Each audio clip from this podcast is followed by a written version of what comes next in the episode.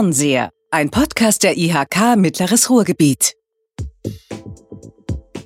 Denken, fühlen, machen, sein. Worte, die man nicht erwartet als Motto für die 50-jährige Geburtstagsparty der Hochschule Bochum. Darüber sprechen wir heute, was es mit diesem Motto auf sich hat, was in den letzten 50 Jahren passiert ist, aber vor allem natürlich, weil wir ja beim Fernseher sind, was denn wahrscheinlich in den nächsten 50 Jahren passieren wird. Und wir sprechen darüber mit dem Präsidenten der Hochschule Bochum, mit Professor Dr. Jürgen Bock. Jürgen, herzlich willkommen bei uns. Ja, freue mich, Erich, dass ich heute hier sein darf. Lass uns damit starten, dass du dich mal ganz kurz vorstellst. Also wer ist Jürgen Bock und was ist die Hochschule Bochum und was macht eigentlich so ein Präsident? Ja, Jürgen Bock, äh, Jahrgang 1956, äh, von Hause aus äh, Betriebswirt, verheiratet, habe zwei Kinder, ich sage mal Kinder, äh, mittlerweile sind sie erwachsen, weil die Tochter ist 30, die hat am Wochenende geheiratet, der Sohn ist 32. Oh, herzlichen Glückwunsch. Dankeschön. Ähm, ja, bin seit äh, 1994 an der Hochschule in Bochum, früher ja noch Fachhochschule, jetzt äh, Hochschule. Habe mich damals beworben auf eine Professur für Unternehmensführung und Organisation. Heute würde man sagen strategisches Management und äh, Organisationsentwicklung. War dann lange Zeit äh, am Fachbereich Wirtschaft äh, Dekan, habe das zehn Jahre gemacht. Danach. Ähm, Komm, lass uns direkt damit anfangen. Tut mir leid, dass ich dich jetzt schon unterbreche, ja. aber das weiß ja nicht jeder. Was ist ein Dekan? Ja, also Dekan ist letztendlich so ein äh, Primus unter pares, der vertritt letztendlich den Fachbereich äh, im Präsidium, vertritt den Fachbereich nach außen äh, und ist letztendlich der Sprecher der Professoren und Professoren eines Fachbereichs. Okay, danke. Gut, wie ging es dann weiter? Ja, äh, dann hatte ich die Möglichkeit, äh, Vizepräsident der Hochschule zu werden, war dann zuständig äh, als Vizepräsident für das Thema Hochschulentwicklung, was ja sehr viel auch mit Strategie zu tun hat, für Internationalisierung und für Marketing und habe mich dann vor sechs Jahren auf die Stelle des Präsidenten beworben. Das ist ein ähnliches Verfahren wie in der Industrie auch. Die Stelle wird ausgeschrieben, es gibt ein Auswahlgremium, man hat mehrere Gespräche und ich bin dann ähm, damals vom Hochschul Senat und vom Hochschulrat, das sind die beiden wichtigen Gremien einer Hochschule, äh, bin ich dann äh, gewählt worden und äh, habe dann also vor sechs Jahren gut meine Tätigkeit als Präsident äh, aufgenommen. Eine tolle Aufgabe. Du hast gefragt, was macht ein Präsident? Also im Prinzip äh, ist der Präsident derjenige, der die Hochschule nach außen vertritt. Er hat aber auch äh, ein Weisungs- und eine Aufsichtspflicht äh, gegenüber den Professorinnen und den Professoren einer Hochschule. Das ist wahrscheinlich der anstrengende Teil der Tätigkeit. Das ist der anstrengende Teil, weil man kann sich vorstellen, also 150 äh, Professorinnen und Professoren, ähm, da eine Aufsicht äh, wahrzunehmen, ist äh, gar nicht so einfach, weil es gibt ja auch dieses Recht in Freiheit in Lehre und Forschung. Also das ist schon äh, nicht einfach. Äh, und eine weitere Aufgabe ist, äh, davon mache ich aber selten Gebrauch, ich habe das Hausrecht. Ich kann also jederzeit jemanden auch des Hauses äh, verweisen. Das kommt Gott sei Dank, wie gesagt, selten vor. Auf der anderen Seite ähm, hat der Präsident die Möglichkeit, gemeinsam mit seinen Vizepräsidenten ähm, Leitplanken für die Hochschulentwicklung äh, zu setzen. Er hat die Möglichkeit, Impulse für die weitere Entwicklung einer Hochschule ähm, zu setzen, Veränderungen anzustoßen, wobei es immer dann darum geht, äh, für solche Veränderungen ähm, Mitstreiter in der Hochschule ähm, zu finden, weil äh, das Ganze funktioniert in einer Hochschule jetzt nicht äh, top-down, sondern es ist doch äh, ein sehr starker partizip partizipativer Prozess, ähm, den man ähm, anstoßen muss. Aber dafür kann man Impulse geben, man kann äh, letztendlich dann also auch äh, Leitplanken setzen und deshalb ist das eine wirklich spannende Aufgabe. Das ist eine komische Frage, vielleicht gibt es da gar keine Antwort drauf. Wem gehört so eine Hochschule? Ist das eine Körperschaft des öffentlichen Rechts des Landes Nordrhein-Westfalen oder wie muss ich mir das vorstellen? Also ähm, wir waren ähm, damals äh, waren wir tatsächlich direkt dem Ministerium unterstellt. Dem Bildung Landesbildungsministerium. Das ist das äh, Ministerium für äh, Kultur und Wissenschaft, so heißt es derzeit. Genau, genau, damals ja. gab es äh, Ministerium für Wissenschaft. Äh, wir sind dann damals in die sogenannte Freiheit entlassen worden und sind jetzt äh, wie ein Theater, glaube ich auch, eine Körperschaft des öffentlichen Rechtes. Wir sind de facto ähm, selbstständig. Äh, und die oberste Aufsichtsbehörde ist mittlerweile dann nicht mehr das Ministerium, sondern da gibt's wie bei einer Aktiengesellschaft auch, gibt's jetzt den Aufsichtsrat. Bei uns ist es der Hochschulrat, der letztendlich ähm, ähm, eine Aufsichtsfunktion hat und der die Hochschule und uns als Präsidium dann also auch ähm, strategisch begleitet. Der Hochschulrat hat dich auch gewählt als Präsident. Ähm, das ist ein bisschen komplizierter. Also äh, es wird für die Wahl äh, des Präsidenten gibt es also im Vorfeld eine sogenannte Findungskommission. Die setzt sich zusammen aus Vertretern des Senates der Hochschule und des Hochschulrates.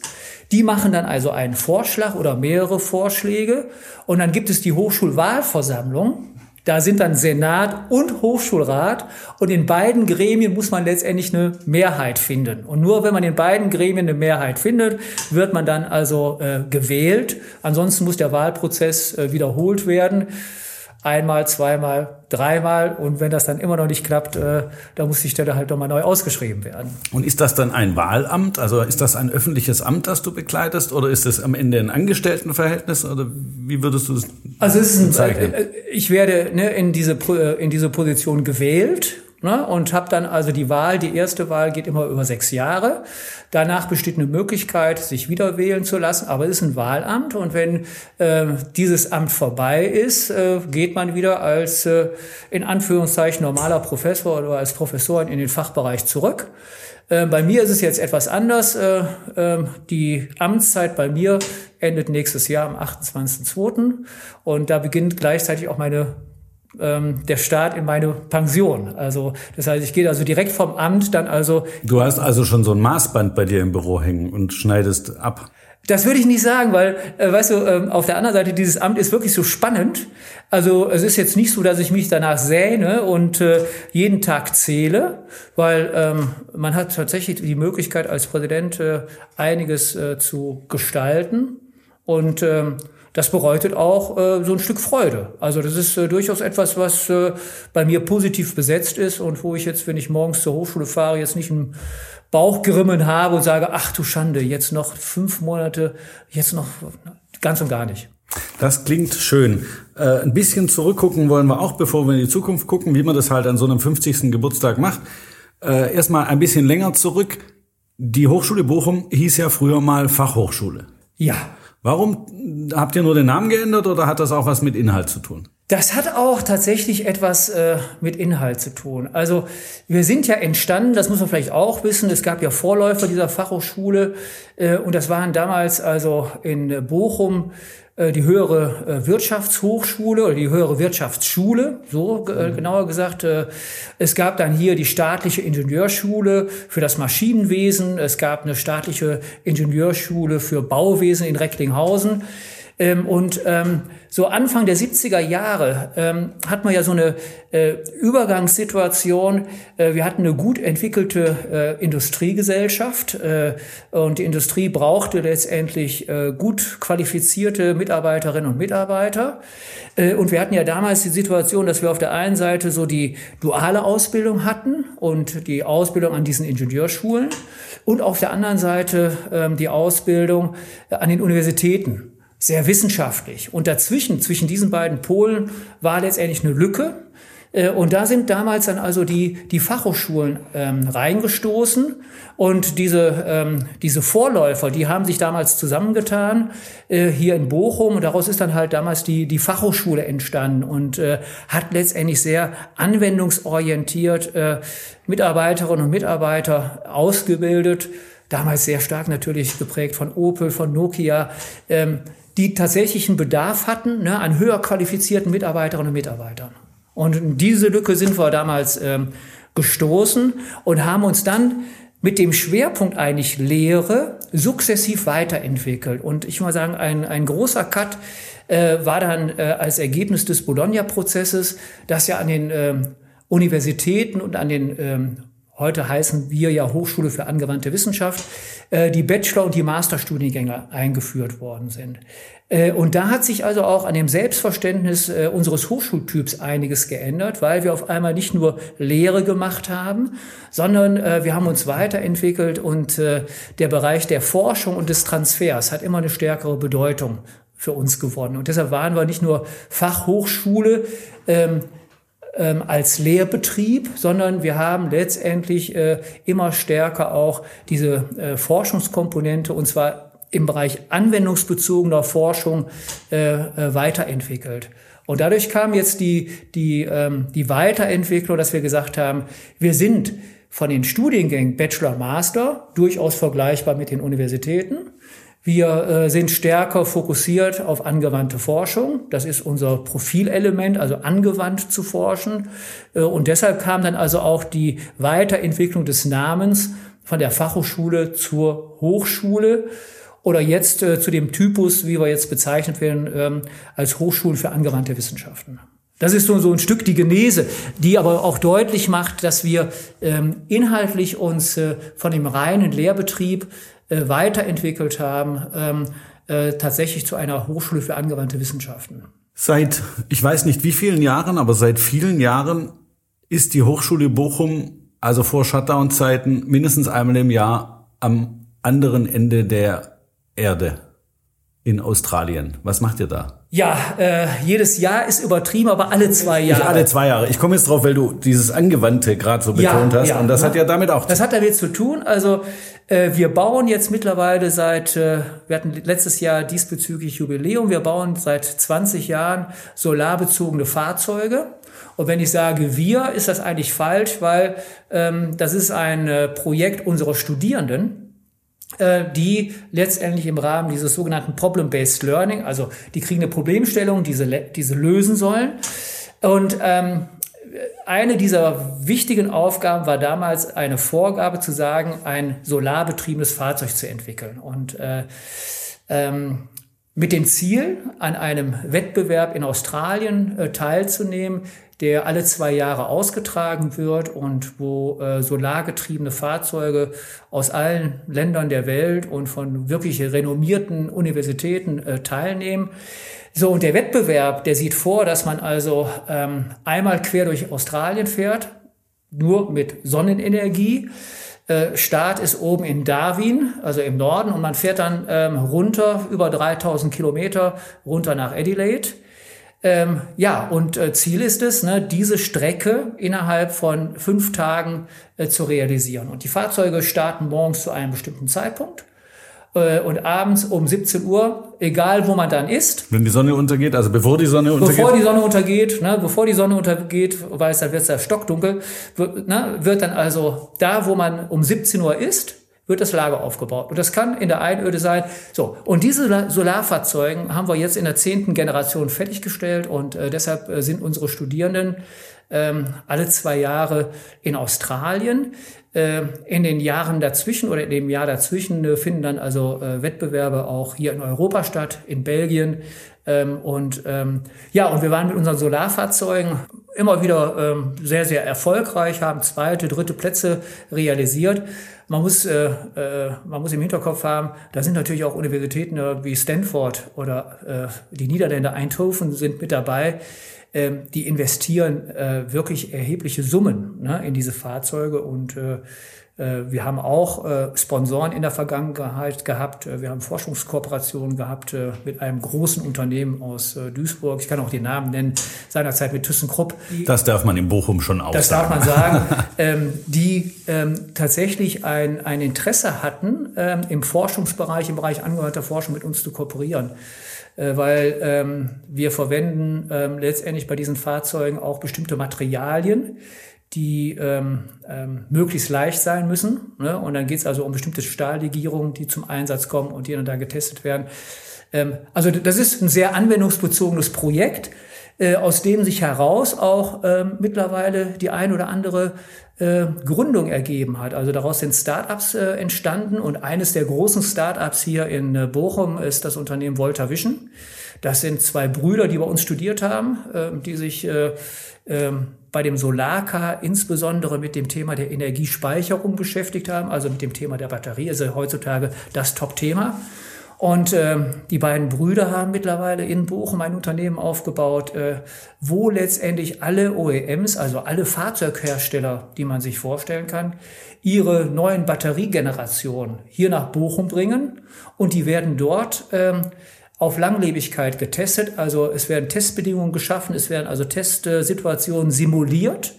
Ähm, und ähm, das ist also letztendlich so das Geschäftsmodell dieses Unternehmens. Und das hat sich aus dem ne, Solarcar äh, tatsächlich ergeben. Und da gibt es noch so ein paar andere Beispiele ähm, im Bereich der Mobilität, wo äh, Studierende sich dann also mit den, mit den äh, ähm, Dingen, mit denen man sich im Studium beschäftigt hat, äh, dann selbstständig gemacht. Das ist wirklich cool, weil es auch echt konkret ist und es zeigt äh, auch die Orientierung der Hochschule. Ne? Also äh, da, da passiert tatsächlich was Angewandtes in Australien, aber es hat auch einen Effekt. Man sieht die Ausgründungen, man sieht, dass daraus Unternehmer entstehen aus euren Studiengängen.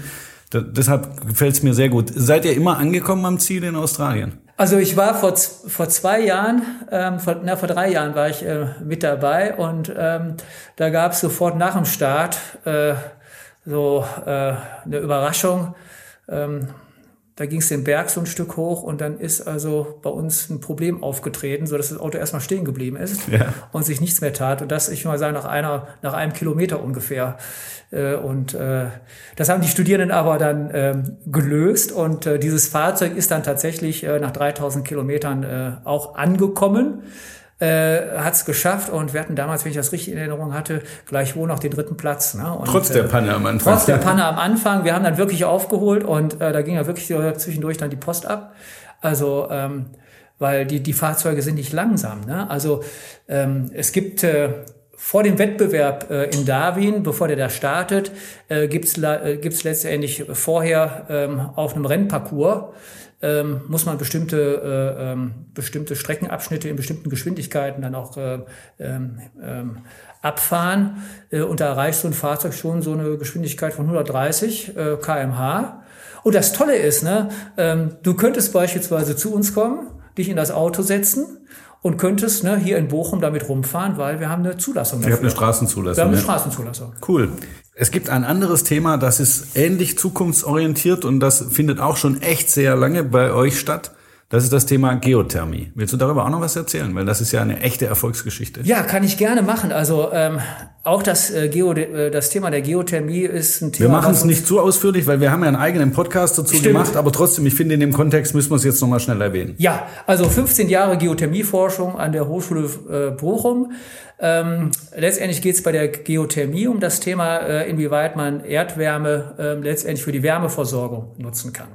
Weil äh, die ganze Diskussion um den Kohleausstieg, der jetzt stattfindet, äh, klärt ja nicht die Frage, ne, wie wir letztendlich ähm, hinterher die Wärmeversorgung wirklich sicherstellen. Und äh, ein Baustein ist und äh, ein Baustein, der jetzt weiter erforscht wird, äh, ist äh, letztendlich das Thema der, der Geothermie. Oberflächengeothermie kennt jeder. Ne? Damit kann er sein Häuschen irgendwo auch beheizen und warm Wasser äh, äh, äh, auf die richtige Temperatur bringen. Ähm, Tiefengeothermie geht dann aber runter ne, ähm, bis zu 5000 äh, Meter. So, und da hat man natürlich ganz andere ähm, Wärme, äh, eine andere Wärmesituation. Und bei der Geothermie geht es darum, das zu nutzen. Äh, und äh, wir haben das äh, forschungsmäßig in den letzten Jahren immer weiter entwickelt. Äh, wir haben ein Forschungsteam bei uns aufgebaut, ein relativ großes Forschungsinstitut, was dann für unsere Hochschule fast zu groß war, mit über 40 Mitarbeiterinnen und Mitarbeitern. Äh, und äh, Anfang letzten Jahres ist dann ähm, dieses äh, Institut, was wir hatten, ähm, letztendlich überführt worden in ein Fraunhofer-Institut, was ja für Bochum, ich will mal sagen, schon etwas ganz Besonderes ist, dass man jetzt nicht nur ein Leibniz-Institut hat, Max-Planck-Institut, sondern auch noch ein Fraunhofer-Institut. Das entstand aus einer Hochschule für angewandte Wissenschaften, was also wirklich ein ja fast ein Novum ist und ähm, man merkt, dass du stolz drauf bist und du darfst auch stolz drauf sein. Ja, also wir haben jetzt etwas abgegeben, das muss man sagen. Ja, ähm, das ist äh, wie eine ähm, Ausgliederung. Äh, das gehört jetzt Fraunhofer, nicht mehr uns. Das hat auch äh, sicherlich den einen oder anderen Schmerzen bereitet bei uns an der Hochschule. Mhm. Auf der anderen Seite haben wir dadurch die Gelegenheit gehabt. Äh, das war dann also ein, ein äh, ein äh, Gespräch mit dem Ministerium, dass wir zusätzliche Mittel bekommen haben, um einen neuen Studiengang aufzubauen im Bereich regenerative Energiesysteme. Dafür haben wir Geld bekommen für vier neue Professuren. Und zwei dieser Professuren, die werden jetzt gemeinsam mit Fraunhofer besetzt, so dass wir da eine Kopplung haben zwischen unserer Hochschule und den Arbeitsgruppen, die bei Fraunhofer aufgebaut worden sind. Also Geothermie, ein spannendes Thema und wir werden dieses äh, Thema der Geothermie auch weiterhin an der Hochschule begleiten. Warum zum 50. Geburtstag das Motto Denken, fühlen, machen, sein. Ja. Hast du dir das ausgedacht? äh, es ist Ergebnis gewesen ne, eines äh, kreativen Prozesses, wobei ähm, äh, diese Begrifflichkeit auch nicht ganz neu ist. Es gibt äh, ähm, in der Vergangenheit äh, gibt es schon äh, im Bereich der der äh, Lernpsychologie äh, gibt es äh, auch ähm, diesen, diesen drei beziehungsweise diesen Vierklang. Ähm, warum passt der zu uns? Also ähm, ich glaube, dieses äh, Denken, klar, verbindet man mit Wissenschaft, ganz automatisch. Ne? Dieses äh, Thema Fühlen, ich glaube, ähm, wenn man, wenn man ähm, arbeitet, wenn man etwas macht, egal ob es jetzt Wissenschaft ist oder etwas anderes, gehört dazu auch äh, Leidenschaft, da gehört Emotionalität, äh, da gehört äh, Freude, da gehört auch, äh, äh, wie soll ich sagen, Enthusiasmus, da gehört auch Enttäuschung dazu. Also dieses Fühlen hat eine relativ große Bedeutung, weil diese, diese, diese emotionale Komponente gibt ja jedem Einzelnen, dir und mir, Kraft. Klar. Na, sie gibt Kraft und äh, das führt dazu, wenn man jetzt dieses Denken ne, mit dieser Kraft, Kraft heißt ja auch Ausdauer, Ne, heißt ja auch äh, leidensbereit zu sein. Und äh, äh, bei vielen Dingen, das weißt du auch, ne, braucht man eine hohe ja. Leidensbereitschaft, man braucht manchmal eine hohe Frustrationstoleranz. Also deshalb geht das einher und führt dann eigentlich im Ergebnis äh, zum Machen. Und wir als Hochschulen für angewandte Wissenschaften legen ja wirklich sehr viel Wert, ähm, aus den Erkenntnissen tatsächlich auch etwas zu machen also angewandte Forschung, angewandte Lehre, also dieses Machen steht bei uns ja extrem ne, in dem Vordergrund.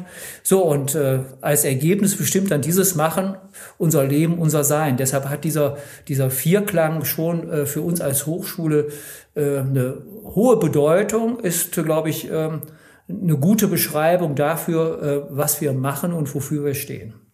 Wie viele Mitarbeiterinnen und Mitarbeiter hat die Hochschule Bochum? Also wir sind, äh, sagen wir so, äh, so groß wie so ein mittelständisches Unternehmen mit knapp 700 äh, Mitarbeiterinnen und Mitarbeitern, davon äh, knapp 150 Professuren, die wir besetzt haben. Wie ähm, viele Studentinnen und Studenten? Wir sind jetzt so bei, wir haben die, die 8000er Grenze geknackt, sind jetzt bei 8,2. Also ähm, zum Zeitpunkt 1994, wie ich angefangen habe, da waren wir mal knapp über 4000. Also wir jetzt haben doppelt in der Zeit so viel. verdoppelt und ähm, ja, ähm, sind, haben jedes Jahr äh, 1000 Absolventinnen und Absolventen, äh, die wir äh, dann in ihre berufliche äh, Zukunft äh, entlassen. Und äh, ja, das ist schon ja, eine Dimension, die ist noch händelbar. Also äh, das ist vielleicht auch das, was uns von einer großen Universität um, unterscheidet, dass wir äh, letztendlich ähm, beweglich sind, flexibel sind und auf Veränderungen, glaube ich, auch relativ gut äh, reagieren können, aber auch ne, gezielt agieren können in bestimmten Feldern. Okay, die Frage ist fast so platt, dass ich sie nicht stellen will, aber wir müssen natürlich kurz drüber sprechen. Die letzten 14 Monate haben mit Sicherheit auch euren Hochschulbetrieb völlig auf, weiß gar nicht, andersrum gedreht. Es war ja plötzlich alles anders. Wir konnten uns nicht mehr in Präsenz treffen. Das muss die Art, wie ihr Lehre betrieben habt, völlig verändert haben. Und weil ihr ja auch noch praxisorientiert seid, war das für bestimmte Sachen bestimmt noch komplizierter. Wie habt ihr es geschafft? Wie habt ihr es rumgekriegt bis jetzt? Also sagen wir mal so, die letzten, äh, das sind ja jetzt mittlerweile drei Semester und das dritte Semester ja. geht jetzt dem Ende entgegen. Ähm, wir haben im letzten Jahr tatsächlich von heute auf morgen ähm, versucht, äh, unsere äh, analoge Lehre digital umzugestalten. Das hat am Anfang sicherlich ein bisschen gerappelt, aber das ist auch, glaube ich, nicht verwunderlich.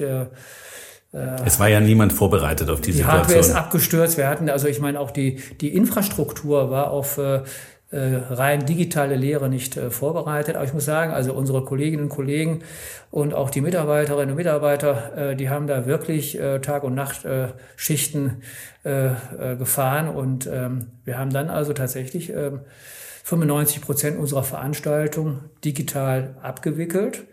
Äh, was stattgefunden hat, waren Dinge in den Laboren, wo ähm, das Ganze einfach nicht äh, ähm, äh, digital äh, stattfinden kann. Also ähm, das waren dann aber Kleinstgruppen unter Einhaltung jeglicher ne, äh, Hygienemaßnahmen. Und äh, du weißt das ja auch, wenn dann freitagsnachmittags die nächste Allgemeinverfügung kommt, die dann ab Montag gelten muss. Das war sicherlich ein Kraftakt, aber äh, da war ein super Zusammenspiel, also auch zwischen unserer Verwaltung ähm, auf der einen Seite und den, den Lehrenden auf der anderen Seite. äh, eine tolle IT-Unterstützung und äh, war ein Kraftakt. Also äh, wobei ich sagen muss, äh, natürlich freuen wir uns, äh, wenn wir jetzt äh, im Herbst äh, zum Wintersemester Studierende wieder ähm, am Campus haben, weil äh, wenn man morgens da ankommt und äh, alles ist leer, das ist schon äh, ein bedrückendes äh, Gefühl und äh, das ist für die Studierenden natürlich auch etwas, was, äh, was absolut fehlt. Ne? Also man kann sicherlich das eine oder andere digital gut rüberbringen, ähm, aber auf der anderen Seite ähm, die persönliche Begegnung und Campusleben und etwas gemeinsam zu machen, das ist halt etwas, was, was, was fehlt und sagen wir so, und die Hochschulen für angewandte Wissenschaften, ähm, die zeichnen sich ja dadurch, dadurch aus, ne, dass vieles in Seminarform passiert. Ne? Und ähm, solche Projekte, von denen ich gerade gesprochen habe, die können natürlich unter Corona-Bedingungen gar nicht stattfinden. Und, ja, ich kenne zufällig einen deiner Studenten und weiß, dass der jetzt seinen Abschluss nicht machen kann, weil die weil zwingender Bestandteil seines Studiums, wenn ich es richtig verstanden habe, ist ein, äh, ein Projekt im Ausland, was jetzt seit langer Zeit nicht stattfinden konnte und äh, jetzt aber demnächst wohl stattfindet. Äh, irgendwas in Südamerika, glaube ich. Ich weiß keine Details. Ja. Aber was ich weiß, ist, dass ihr ja auch eine extreme internationale Ausrichtung habt. Kannst du darüber auch noch was sagen? Weil das ist ja wahrscheinlich auch seit 14, Jahr, 14 Monaten eingefroren. Ja, es ist eingefroren, absolut. Also wir hatten äh, in der äh, Corona-Hochzeit äh, im letzten Jahr äh, einen Studierenden, der äh, genau äh, im Corona-Gebiet in China gewesen ist und mhm. äh, ja. äh, mit dem wir dann also nur per, per Zoom beziehungsweise per Mail uns ausgetauscht haben. Ähm, ähm, was wir, was wir äh, gemacht haben, ist, dass wir in, in dem Kontext letztendlich versucht haben, Möglichkeit zu schaffen, ähm, ähm, letztendlich das Studium von zu Hause aus an der jeweiligen Partnerhochschule zu organisieren. Also wir haben eine Studierende, ähm, die hat jetzt zwei Semester an der Universität St. Petersburg studiert, hat also von Bochum aus alle Veranstaltungen dort ne, besucht in englischer Sprache. Gut, das geht natürlich abends, eigentlich leichter mit digitaler Lehre. Das ging, ne, das ging digital relativ gut. Die haben dann abends ihre Partys gefeiert und sie kriegt jetzt letztendlich, nachdem sie da ähm, die entsprechenden Klausuren alle bestanden hat und geschrieben hat, wird sie einen Doppelabschluss bekommen, ne, der, der Hochschule St. Petersburg und unserer Hochschule, ähm, ohne dass sie jetzt im Ausland äh, gewesen ist. Aber ähm, die, die Modelle gibt es und ähm, das ist etwas, ähm, wo man dann also auch als äh, Hochschule ein Stück äh, Flexibilität auch zeigen muss. Denn das ist ja nicht nur eine Herausforderung für unsere Mitarbeiterinnen und Mitarbeiter, sondern ich meine, die Herausforderung für die Studierenden, die war schon ganz extrem. Lass uns mal versuchen, ein bisschen in die Zukunft zu schauen. In einem Jahr bist du nicht mehr Präsident, das ist mir klar, aber die Hochschule wird es noch geben und die wird sich weiterentwickeln und dann ist hoffentlich Schluss mit Shutdown und Schluss mit Pandemie. Wie wird die Situation der Hochschule Bochum in einem Jahr sein? Wird einen neuen Präsidenten haben, der wird nicht so cool sein wie du, aber es wird auch irgendwie wieder ein guter Typ sein. Ja, vielleicht gibt es eine Präsidentin, Frau. man weiß es ja genau. nicht, ne? die wird genauso cool sein, die wird, äh, ne? also jeder prägt das ja so mit seinem, mit, mit seinem Naturell. Ähm, ja, wo wird die Hochschule nächstes Jahr stehen? Also ähm, ich gehe mal davon aus, dass wir die Möglichkeit haben, die Hochschule jetzt wieder schrittweise zu öffnen, dass wir ähm, schauen werden. Also muss gucken, wie sich diese Delta-Variante jetzt entwickelt. Aber äh, unser Ziel ist es äh, tatsächlich ähm, wieder äh, ins, äh, in die analoge Welt, zumindest teilweise zurückzukehren, dass man bestimmte Veranstaltungen auch zukünftig digital machen wird. Ähm, äh, da, da kann man aus dem, was wir in den letzten anderthalb Jahren auch gelernt haben, sehr stark profitieren. Es soll meine, ja das war ja für uns ein Schub. Jürgen, also, es soll ja Professoren geben, die seit einem Jahr aus ihrem Ferienhäuschen an der Côte d'Azur dozieren und äh, ganz froh wären, wenn sie nicht zurückkommen müssten. Also ähm, ich habe gehört, dass es solche Fälle geben soll. Ja, und ähm, ähm, also dieses Reboarding, ja. ne, ähm, das wird sicherlich kein einfacher Prozess sein. Und äh, wir werden schauen, ähm, dass wir tatsächlich äh, für das Thema der digitalen Lehre ähm, ähm, Rahmenbedingungen schaffen. Also äh, das kann keine Entscheidung des einzelnen äh, Kollegen oder der einzelnen Kollegin sein, zu sagen, ich mache jetzt nur noch digitale Lehre, sondern es muss letztendlich äh, mit den Inhalten, die vermittelt werden, äh, kompatibel sein. Und äh, das geht runter sicherlich bis auf die einzelne äh, Einheit eines Moduls, wo man sagt, aha, ähm, die und die Inhalte sollen ne, vermittelt werden, ähm, die und die Lernziele sollen erreicht werden. Und da muss man gucken, ne, ähm, welche, welches Verhältnis zwischen digitaler und dann analoger Lehre dann angesagt ist. Aber das, das, das wird nochmal ein sehr, sehr komplexer Prozess. Wo werden wir nächstes Jahr stehen? Ähm, was wir dieses Jahr noch verabschieden werden, und da komme ich zu einem wichtigen Profilelement unserer Hochschule, ähm, ist ähm, das Thema der Nachhaltigkeit. Ähm, wir haben ja sehr früh als Hochschule einen ähm, Bachelorstudiengang im Bereich der nachhaltigen Entwicklung aufgebaut, der super nachgefragt wird. Und da kommen Studierende aus ganz Deutschland zu uns. Wir haben mittlerweile zwei ähm, Masterangebote im Bereich der Nachhaltigkeit und wir werden jetzt noch äh, zum Ende des Semesters äh, eine Nachhaltigkeitsstrategie für die Hochschule Bochum verabschieden die, die unter anderem sehr stark begleitet worden ist von den Studierenden aus dem Nachhaltigkeitsstudiengang. Also die haben diesen Prozess über die letzten 14, 15 Monate begleitet. Also Corona hat nicht bedeutet, dass da Stillstand ist, sondern da ist sehr viel gemacht worden. Und wir werden diese Nachhaltigkeitsstrategie, ähm, wie gesagt, jetzt verabschieden äh, und Indikatoren und Maßnahmen definieren, wie wir uns im Rahmen dessen, was wir selbst beeinflussen können, bis 2030 uns zu einer klimaneutralen Hochschule entwickeln wollen.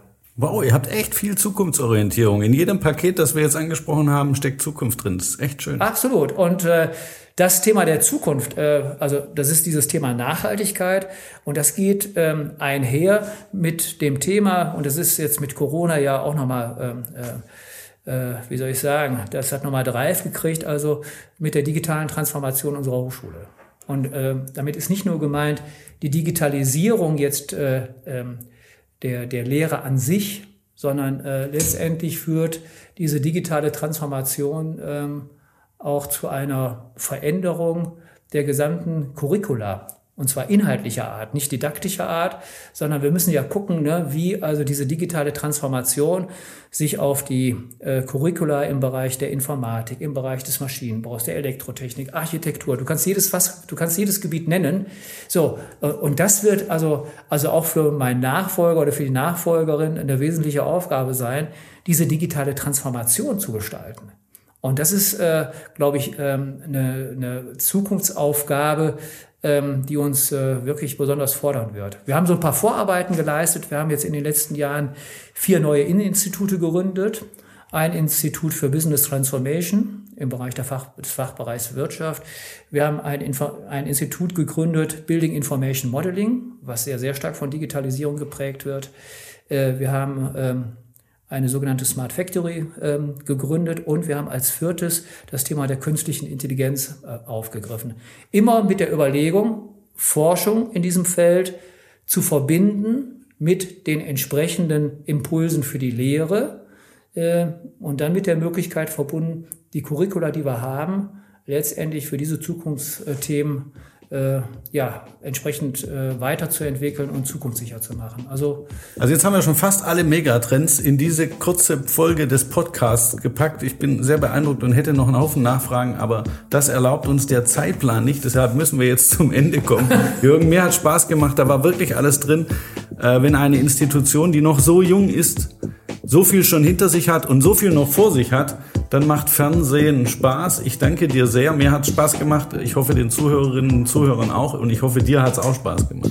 Mir hat es Spaß gemacht, Erik. Ganz, ganz herzlichen Dank. Und äh, die 30 Minuten oder 35 Minuten, die wir hatten, die sind wie im Flug vorbeigegangen. Den Eindruck hatte ich auch. Ich hoffe, den Zuhörern geht es genauso und die fanden es genauso kurzweilig. Wir freuen uns natürlich über Likes. Wir freuen uns aber auch über Kommentare. Wir freuen uns über Anregungen in den sozialen Medien, auf allen möglichen Plattformen. Es gibt eine eigene Gruppe dieses Podcasts bei netzen.de. Auch da freuen wir uns, wenn Sie uns sagen, wie Sie uns finden oder wenn Sie uns Anregungen geben, welche Themen wir mal aufgreifen sollen. Und ich sage wie immer, lassen Sie uns in Kontakt bleiben.